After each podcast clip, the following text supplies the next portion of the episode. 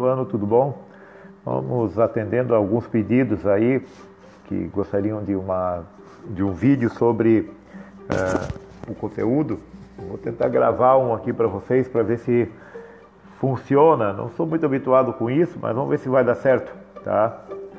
Uh, então nós vamos ver capítulo 14, tá? A política do Brasil.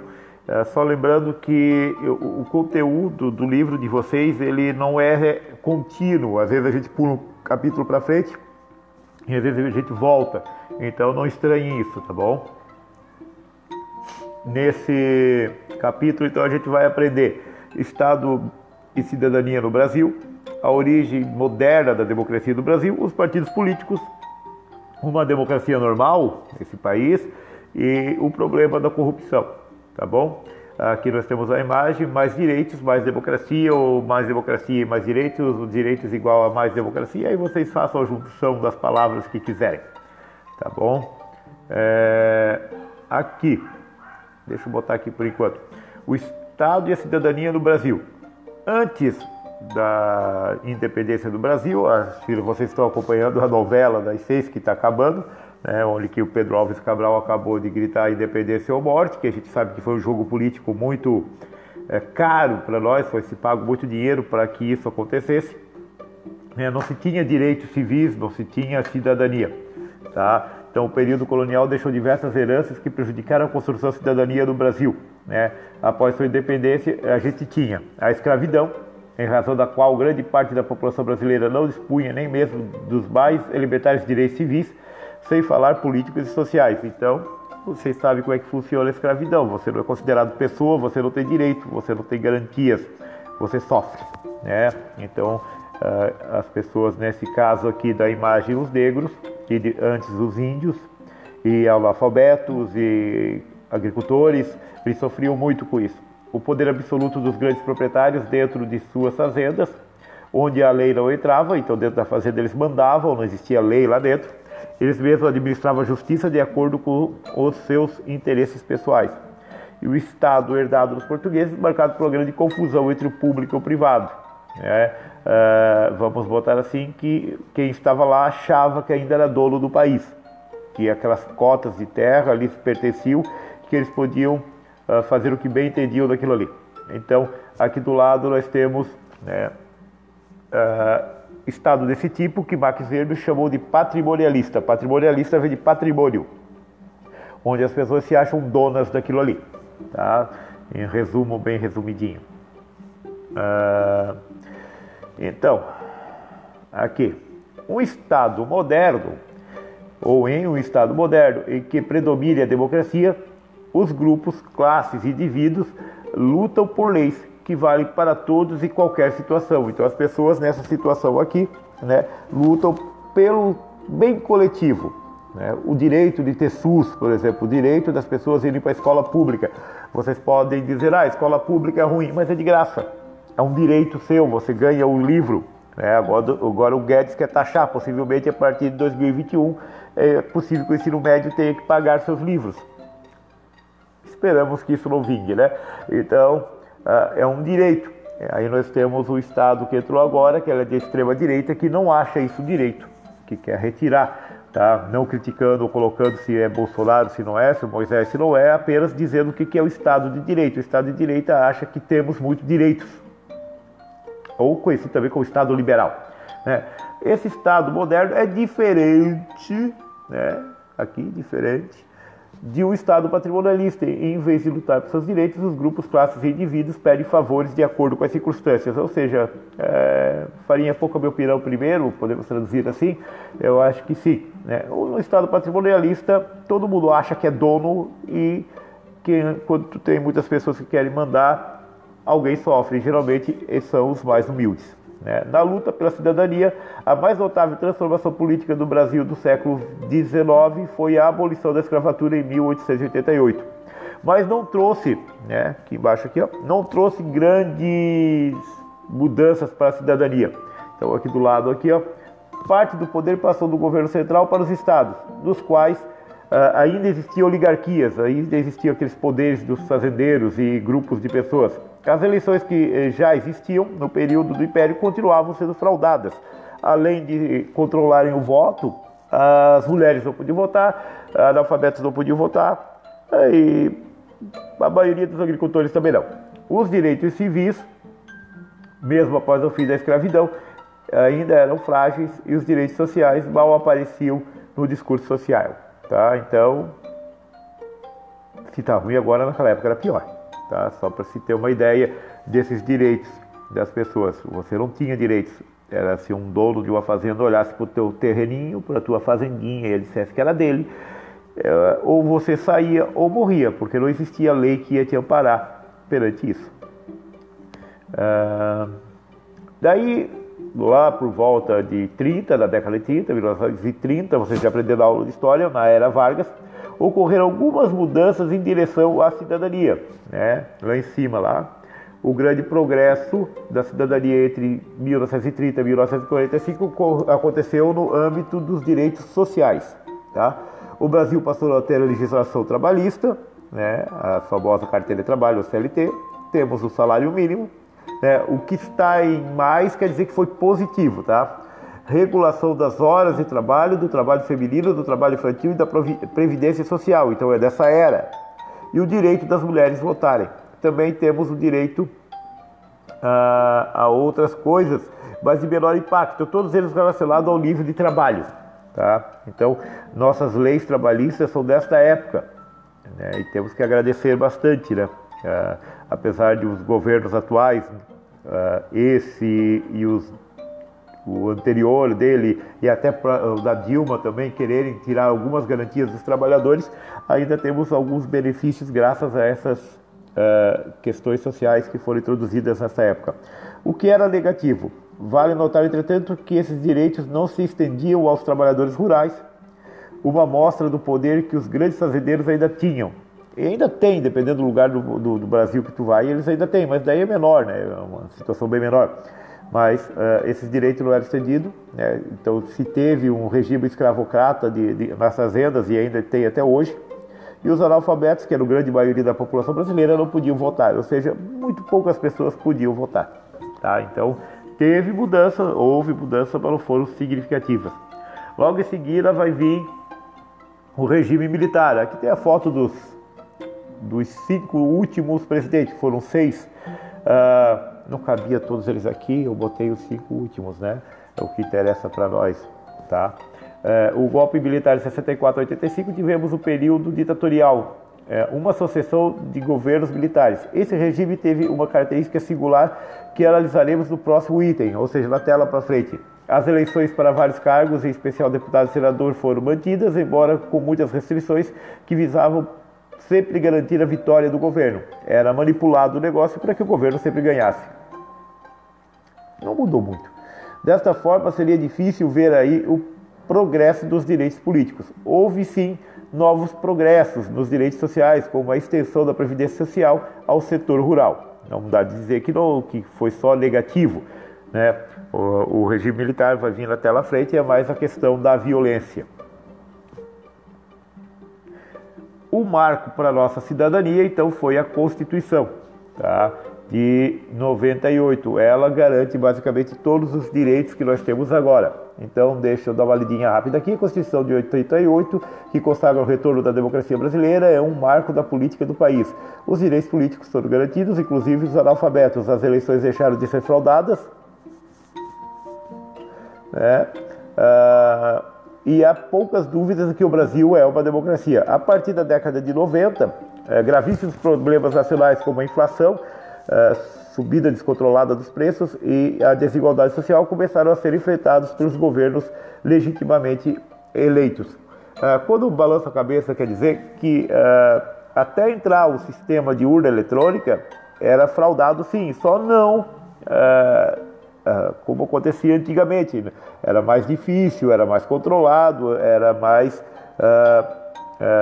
regulado o negócio se eu fosse o candidato e eu achasse que foi uh, roubado, eu poderia entrar com processo judicial e era recorrido, ia ser recontado, o, cédula após cédula, e, e era reavaliado. Então, o resultado de uma eleição que hoje dá em 24 horas demoravam 10 dias, 5 dias, dependendo do tamanho da população. Num país como o Brasil, a contagem para uh, o presidente demorava-se muito tempo. Por isso, né, que é dividido prefeitos a cada quatro anos, diferente de governador e presidente em outro período, que existia uma folga de dois anos. Hoje não precisaria mais por causa das urnas eletrônicas. Não quer dizer que elas não são fraudadas, mas é bem mais difícil, tá? É bem mais difícil. Então aqui, ó, a origem da, moderna da democracia brasileira.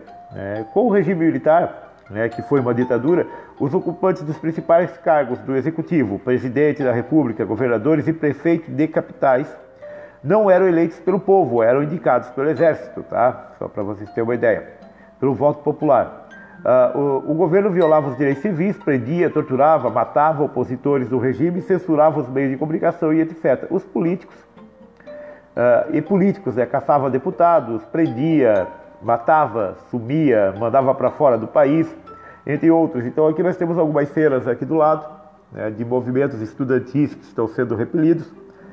A prisão do Lula, tá? Apesar, ah, o Lula, o processo está puxando saco do Lula. Não, o Lula tem uma história no Brasil de muitos anos, tá? Uma história política de muitos anos e o regime militar não gosta dele desde aquela época, tá? Só para você ter uma ideia. Não quer dizer que ele seja uma pessoa correta, só estou dizendo que ele era um ativista perseguido. Aqui nós vemos alguém que foi apagado do mapa, literalmente, e geralmente o exército enterrava em valas comuns que tu nunca via. Por isso que é difícil tu provar que o exército torturou alguém, porque tu não acha essas pessoas. Eles eram enterrados em valas comuns. Há pouco tempo atrás foi achado uma dessas valas comuns e por exame de DNA foram achadas várias pessoas perseguidas políticas e foi comprovado que eles morreram por violência. Então, uh, mas é um processo longo, tem que se fazer o DNA e tem que provar ainda né? Aí dependendo do tipo de morte, por exemplo, ah, a pessoa se enforcou. Ela se enforcou ou foi enforcada? É, ela morreu de ataque cardíaco, ela morreu de ataque cardíaco de forma natural, ela recebeu o eletrochoque até o coração parar. Aí tem muitas causas, né? Então não vamos entrar aqui nesse âmbito agora, é, para não ficar um vídeo extremamente longo. Né? Depois eu deixo o meu telefone, se alguém quiser fazer um, uma aula particular, a gente comenta um pouco, mas o regime militar foi de perseguição. Ele teve alguns avanços, teve sim, na, principalmente na, na, na técnica, na, escola técnica, né, daí onde que nós temos o SEDUP, que nós temos o, aqui o bairro da Juventude, que nós temos a SATIC, temos, eh, tivemos esses avanços, tá? Só para dizer que não foi tão ruim assim. É, muda a tela. Temos aqui então o segundo cientista, a cientista política Maria Dalva Quinzo, né, que já faleceu, seria possível dividir a transição para a democracia em três fases. Primeira fase aqui em azul. Eu estou olhando para o outro lado porque a câmera está invertida, tá? Uh, eu não sei se eu virar o celular agora vai parar tudo, então é melhor eu continuar nessa, nessa perspectiva. O governo Geisel, que foi de 74 a 79, que foi militar, reduziu a prática de censura, ou seja, diminuiu, parou de perseguir um pouco os meios de comunicação, uh, e foi lento e gradual. Em 79 foi decretada anistia aos exilados políticos e outros adversários do regime. E uma nova lei permitiu a criação de outros partidos além dos dois tradicionais, que era só tinha a Arena e o MDB. O MDB ainda existe, tá? Passou para CPMDB e depois MDB de novo. A Arena passou para PSDB, não, PSD, depois PDS, depois mudou e agora está com outro nome, que depois mais para frente a gente vai ver. Tá? Geisel foi muito perseguido nessa época porque ele aliviou um pouco as perseguições e muitas pessoas que estavam fora do país puderam voltar para cá, perseguidos políticos. A segunda fase de 82 a 85, essa literalmente já me lembro. Eu não sou tão velho assim, tá? Uh, eleições para governador de 82 foram diretas tá? Então já se houve voto para os governadores. Em 1984, para presidente não, tá? Em 1984, a oposição tentou mudar a Constituição para que o próximo presidente da República fosse eleito pela população. A campanha da oposição deu origem ao movimento Diretas Já. Tá? Eu acho que na aula de história vocês já estudaram, foi importantíssimo. Em 85, Tranquedo Neves foi eleito presidente da República por eleição indireta e o regime militar brasileiro chegou ao fim. O que é uma eleição indireta? Só os deputados votaram, mas já não foi mais um militar. Tancredo Neves foi, foi, depois de muitos anos, o primeiro presidente eleito numa uh, eleição uh, por outras pessoas que não foi indicado por um militar, vamos botar assim. Então foram só os deputados e senadores que votaram. E Tranquedo Neves não chega a assumir, ele morre entre outubro, que era, foi o processo de eleição, e janeiro. É, naquela época a eleição era em outubro, novembro, entre outubro e novembro, e ele ia assumir em março. Nesse tempo, né, naquela época se assumia em março. Nesse tempo ele morreu, ele ficou doente e morreu. Existem teorias da conspiração que ele foi envenenado, que ele recebeu um tiro. Ah, bom, entrou o vice dele, que foi o Sarney. Sarney ainda está vivo, tá? Depois de Sarney, a próxima eleição já foi direta, já foi a população e elegemos Fernando Collor, um indivíduo também de direita, que depois foi caçado por através de impeachment por uh, desvio de dinheiro e outras condutas não muito legais. Aí assumiu Itamar Franco, vice dele, depois oito anos de Fernando Henrique Cardoso, que tivemos a criação no Real, depois mais oito anos do governo Lula, depois mais oito, não, oito, não, sete anos da Dilma, né, que ela foi caçada. Aí o outro lá que eu não consigo me lembrar o nome, agora Bolsonaro. Tá? Então, só esse processo eleitoral. A segunda fase já teve as eleições, já falei para vocês, ali diretas. Em 85, Tranquedos Neves foi eleito presidente. E partindo aqui para a terceira fase, de 85 a 90, a transição do presidente José Sarney, que assumiu a presidência porque Tancredo Neves morreu antes de tomar posse. Nesse período, a democracia se eh, restabeleceu plenamente, com ampla liberdade de expressão, legitimação de todos os partidos, inclusive os comunistas, ou seja, o PT, o PCB, o PCdoB, esses ali conseguiram também ter voz e direito a serem votados. Ah, a Constituição de 1978 consolidou a conquista dos direitos civis e sociais e em 89, pela primeira vez desde a eleição de Jânio Quadros, em 60, olha só, o Brasil teve eleições livres para presidente da República. Tá? Só tivemos isso em direção uma democracia. A crise econômica do governo Sarney teve duas consequências importantes para o desenvolvimento uh, da democracia brasileira. Tá? O que, que foi a crise econômica? A inflação subiu tanto, subia tanto, que o preço das coisas era disparado. Se hoje você acha que. Uh, vou dar um exemplo. Eu, quando abriu o, o Forte ali no Pinheirinho, eu comecei a fazer compras ali e comprava maionese de um litro ou de um quilo a R$ 8,60. Essa semana que passou eu comprei a R$ 11,90. Então essa diferença se chama inflação. Tá?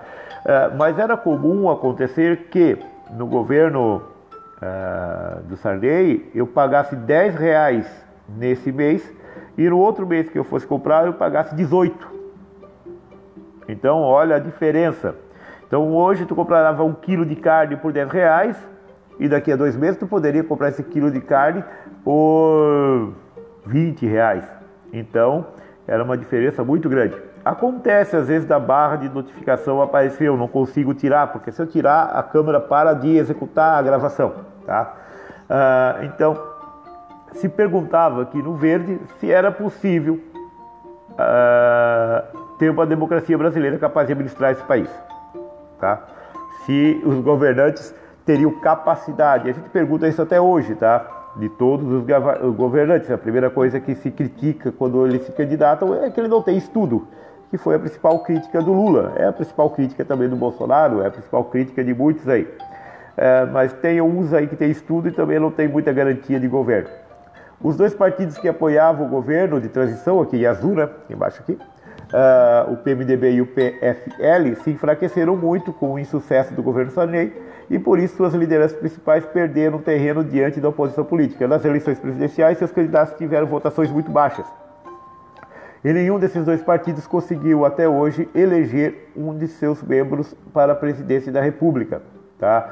Então o PMDB, que era forte até ali, não conseguiu mais. E nós também tivemos a criação de outros partidos. Ter vários partidos é bom. Demais aí a, ajuda na corrupção, que vai vir mais à frente isso, tá? Ah, Os partidos políticos. Tá. Partido, os partidos políticos no Brasil existem desde a primeira metade do século XIX. Vários agrupamentos surgiram desde então, porém, por razões históricas, nenhum deles durou muito. Assim, não existem partidos centenários no Brasil, como em outros países. Os dois únicos partidos dos Estados Unidos são centenários. Né? Estão indo quase para 200 anos. No Brasil, eles mudam de siglas, eles mudam de ideologias e eles se acabam. Tá? Partido vem da ideia de partido esta parte da população vota em alguém, esta parte da população vota em alguém. Nos Estados Unidos só tem dois partidos. A maioria dos países europeus tem três. Então, tu tem poucas opções. Ou tu é de esquerda, ou tu é de direita, ou tu é de centro. Ou tu é uh, da cor laranja, daí o outro é da cor verde e o outro fica ali no marrom. Será que cor que dá verde com laranja?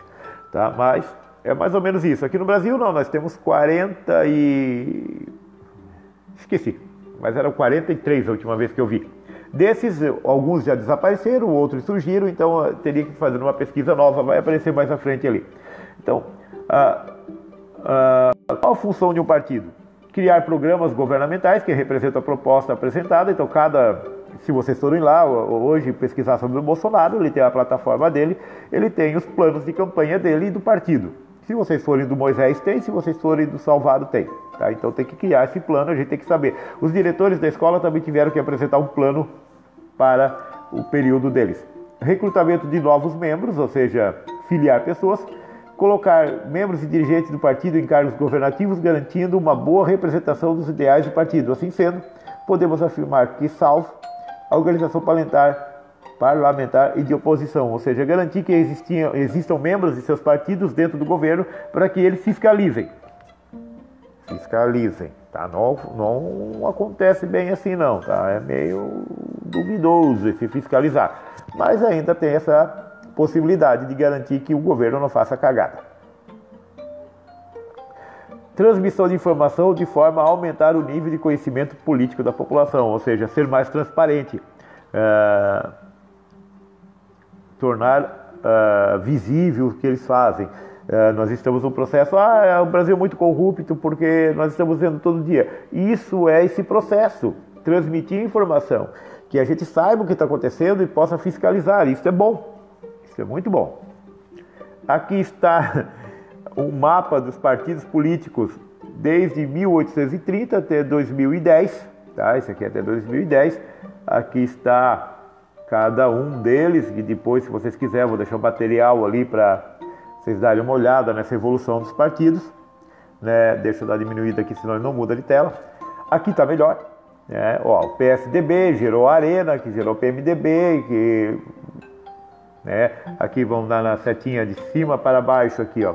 PSDB, PFL, aí os democratas, o PSD, esses aqui ainda existem, tá? Pátria Livre. Esses que estão aqui em cinza morreram, não existem mais. Daí o PCdoB, o PP, aí o PRR, PPR, desculpa, o PPB, e aqui nós temos o Partido Progressista, e hoje eu acho que é o Partido Progressista Cristão. E aqui vai. Então, cada um que está na cor cinza desapareceu, o que está colorido ainda existe. Ou, nessa outra tela aqui, o tamanho do partido conforme o número de filiados. Então, uh, o PMDB é o maior partido do Brasil, seguido do PDT, do PTB e do PT. Tá? Só para vocês terem uma ideia. Esses são os quatro maiores partidos hoje que nós temos. Pela legenda, o que é a legenda? É a quantidade de pessoas filiadas em um partido. É a mesma coisa que tu uh, comprar um título do Flamengo, do Vasco, do Botafogo. Um partido te filia, tu não precisa pagar nada, basta que tu diga eu sou PT, eu sou PMDB, eu sou PDT e assim vai. Tá? Então, aqui está o tamanho dos partidos conforme as pessoas. 2012, 2013 foi a última vez que foi feito isso, porque é pelo censo, não é sempre que é feito. Mas a gente tem uma ideia do tamanho dos partidos no país e quantos tem, né? Aqui tem 1, 2, 3, 4, 5, 6, 7, 8, 9, 10, 11, 12, 13, 14, 15, 16, 17, 18, 19, 20, 21, 22, 23, 24. E lá foi, eu desisti de contar. Muda a tela. Às vezes ele não muda, porque se a gente não diminuir o tamanho da tela, ele não muda. Aqui. Uma democracia normal Bom, uma democracia no país pode ser normal? Bom, pode, né, na medida do possível. Para buscar entender como funciona a política brasileira, é importante considerar três dimensões: as instituições políticas, os partidos políticos e a maneira como se dá a competição eleitoral. Então, uh, no Brasil atual, o regime de governo é presidencialismo, ou seja, a gente tem um presidente e nós estamos regidos por três poderes: legislativo, executivo e judiciário. Tá? Uh, o poder legislativo no Brasil é exercido pelo Congresso Nacional, que tem duas funções principais: aprovar as leis que regem o país e fiscalizar os gastos do governo. O Congresso Nacional é formado por duas casas, então fiscalizar e garantir. Uma é o Senado e a outra é a Câmara dos Deputados. O Senado é composto por 81 senadores, eleitos pelos 27 estados brasileiros, além do Distrito Federal. Cada estado elege o mesmo número de senadores, que são três. Essa regra tem como objetivo garantir algum grau de equidade, porque existem estados que são bem maiores que outros. São Paulo é bem maior que o Acre, vamos botar assim, né? Uh, e os senadores são eleitos para mandatos de oito anos. Em uma eleição, ou seja, a cada quatro anos, sai um terço, e na outra eleição sai dois terços que é para mais ou menos garantir uh, a continuidade do que estava sendo feito, porque alguns planos do Brasil são para 30 anos. Então são os senadores que fazem esse controle. E a Câmara dos Deputados é composta por 513 deputados federais, roubando nosso dinheirinho, oh, desculpa. Uh, o número de deputados federais de cada estado depende do tamanho de sua população. Então São Paulo elege 70 deputados, para se ter uma ideia. Uh, o Acre elege 10 e alguma coisa, cada ano muda, então isso é relativamente, mas é assim, quanto mais gente tem num estado, mais direito a deputados eles têm. É o que eu acho isso meio injusto, né? Mas estão lá ganhando seus 30 mil para dormir. O chefe do executivo é o presidente da República, no momento o Bolsonaro, é, com seu vice o Mourão, eleito a cada quatro anos pelo voto direto de todos os eleitores do Brasil. Para ser caçado um presidente, tem que ser por impeachment, porque se o povo votou, o povo tem que tirar. Por isso que eles dizem que da Dilma foi ilegal, porque não passou pela escolha do povo. Tá? Ela foi chutada por uma burrice que ela fez judicial lá, mas é o problema dela lá. Só para dizer que se foi o povo que colocou, é o povo que tem que tirar. Entenderam? A função do Poder Judiciário é defender os direitos de cada cidadão, promovendo a justiça, promovendo a justiça, que deveria ser isso, e resolvendo os prováveis conflitos que possam surgir na sociedade, através da investigação, apuração, julgamento e punição. Tá? O Judiciário é hoje talvez o setor do país que mais trabalha. O senhor está dizendo que o presidente tem o trabalho? Não. O presidente tem atribuições mas as atribuições dele dependem também dos senadores e dos deputados. E também as atribuições dele dependem do judiciário, que tem que avaliar. Então hoje o tributário é o que mais passa processos e coisas por eles. Então temos as três casas e as três casas têm que garantir a ordem. Aqui está então a de cima é o executivo, não, é o executivo onde trabalha o presidente, embaixo é o legislativo, o senado, aqui nessa aqui da, do, das duas xícaras viradas, como diz o pessoal, e a outra é a justiça, tá bom? O problema da corrupção. Se a democracia no Brasil não é tão desordenada quanto parece, por que, que a política brasileira é tão mal vista? Principalmente por que, que a corrupção, isto é, uh, por que, que os recursos públicos para fins particulares, ou desvio do dinheiro, né, o professor se enrolou aqui, mas é o desvio do dinheiro. Tá? É difícil então definir aquele quadrinho aqui do lado aqui, ó, definir e quantificar a corrupção. Ninguém irá se autoacusar como corrupto. Né? Existem métodos para uh, definir o nível de corrupção de um país. Então, estudo, quanto dinheiro é desviado, as pessoas que, que, que são investigadas. Então, conforme as cores aqui, ó, do o verde é o mais baixo e o vermelhão forte lá em cima, o mais alto. Então, podemos ver que o Brasil não é um dos países mais corruptos do mundo, apesar de estar numa taxa muito grande. Tá? Ah, Vemos que aqui embaixo aqui, ó, o Uruguai e o Chile são um dos países menos corruptos do mundo, são nossos vizinhos. Aqui em cima temos a Guiana Francesa, os Estados Unidos, Canadá. Né? Por que, que os Estados Unidos aqui? Ó, Estados Unidos aqui e aqui, tá? Estados Unidos, uh, o Alasca pertence aos Estados Unidos. Tem um grau baixo, mas não é tão baixo assim. Uh, lá na Europa temos alguns países com verde forte. e a maioria dos países da África tem o vermelhão forte. Então a gente só chegou uh, onde que existe. Como se disse, ninguém vai dizer que é corrupto. Então é difícil medir isso. A gente vê corrupção no Brasil pelo desvio das verbas e pelas pessoas que são processadas. Tá. Próxima tela. É, é comum atribuir a corrupção no Brasil à tradição patrimonialista do Estado português. Tá? A corrupção começa já desde aquela época de favores, de benefícios e, como disse antes, de considerar que o país pertencia só a algumas famílias. Então, ele já vem daquela época. Tá?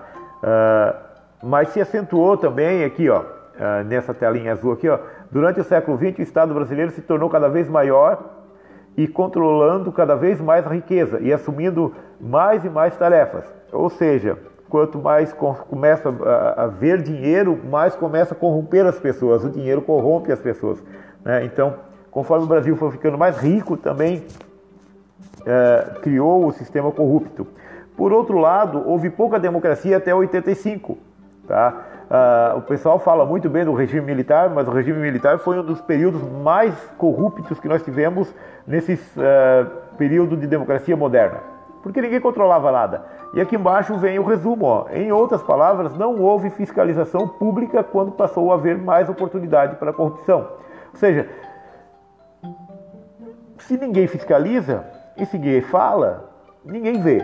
Então, antes do processo uh, Fernando Henrique, vamos botar assim, Fernando Henrique Cardoso, depois Lula, depois Dilma, agora Bolsonaro, era muito moqueado. Tá? Agora os partidos políticos agora estão sofrendo a política aberta. Fez alguma coisa errada, tem outro no teu pé para pegar. Então a denúncia de corrupção agora é muito evidente porque também está se falando mais. Antes não se falava, tu não via. Então esse que é o processo, a falta de fiscalização gera a corrupção. Então, isso é basicamente o resumo do que é corrupção. E a corrupção começa desse processo assim, ó. Eu não sou corrupto, mas um dia talvez eu precise de um dinheiro e alguém chega lá e oferece dinheiro para passar na fila, para adiantar um documento, e eu aceitei. E ali começa o processo. Se uma vez aceitei, duas eu posso aceitar e assim vai. Tá? Podemos citar agora o exemplo do padre que está sendo investigado, ou do pastor Edir Macedo, ou do outro pastor lá. São pessoas de Deus, vamos botar assim, e mesmo assim são corruptas. Né? Se eh, alguém denunciou, então, não é só no governo que existe a corrupção, é um processo quase que histórico e cultural desse país e nós temos que mudar isso. Uh, dez medidas contra a corrupção uh, eleitas pelo Ministério Público. Uh, prevenção à corrupção, transparência e proteção da fonte de informação, né? Tu tem que proteger o dedo duro, vamos botar assim, mas de certa forma é obrigado a proteger criminalização do enriquecimento ilícito de agentes públicos. Como é que uma pessoa fica rica ganhando o salário que ganha, vamos colocar assim? Como é que se descobre que tu é corrupto? Né? Como é que tu pega hoje também os bandidos? Como é que tu ficou rico ganhando mil reais? Essa é a ideia. Três, aumento das penas de crime de ondo para corrupção de altos valores, ou seja, cada milhão que se rouba, por exemplo, um milhão a menos da saúde. Aumento da eficiência da justiça nos recursos, tornar mais rápida. Celeridade das ações de improbabilidade administrativa, tornar isso mais rápido. Reforma do sistema de prescrição, ou seja, um político deixa de ser culpado muito cedo. A prescrição de um bandido hoje no Brasil é 30 anos, de um político é 8.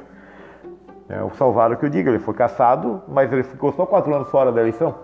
Só para a gente ter uma ideia foi caçado pelo roubo das lajotas, não sei se vocês lembram, que não ficou bem provado, por isso que ele ganhou o direito de se candidatar de novo. Ajuste das nulidades penais, ou seja, quando que alguém pode ser absolvido ou não, responsabilização dos partidos políticos e criminalização do Caixa 2. Então os partidos também se sabem e não dizem nada, são culpados. Prisão preventiva para evitar a dissipação, ah, ou seja, eu estou sendo investigado. Se eu estou sendo investigado, eu dissipo dinheiro boto o nome de terceiros, também conhecido como laranjas, mando para fora do país. E aí, quando eles vão me investigar, esse dinheiro já não está mais aqui. Mesmo que eu seja preso, quando eu sair da prisão, eu posso ter esse dinheiro de volta. E recuperação do lucro derivado do crime, ou seja, pegar esse dinheiro e voltar de novo para os cofres públicos. Tá? E essas são as 10 medidas.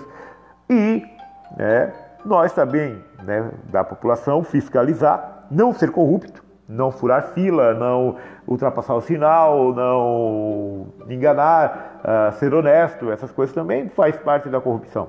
Tá? Toda vez que a gente faz algo correto, a gente não compacta, compactua com a corrupção, né? Com isso chegamos ao fim da apresentação, tá? Na outra postagem vai ter prova, tá? Eu vou deixar este vídeo no formato de áudio também e na versão PDF, tá bom, gurizada? Abraço para todos, tchau, tchau.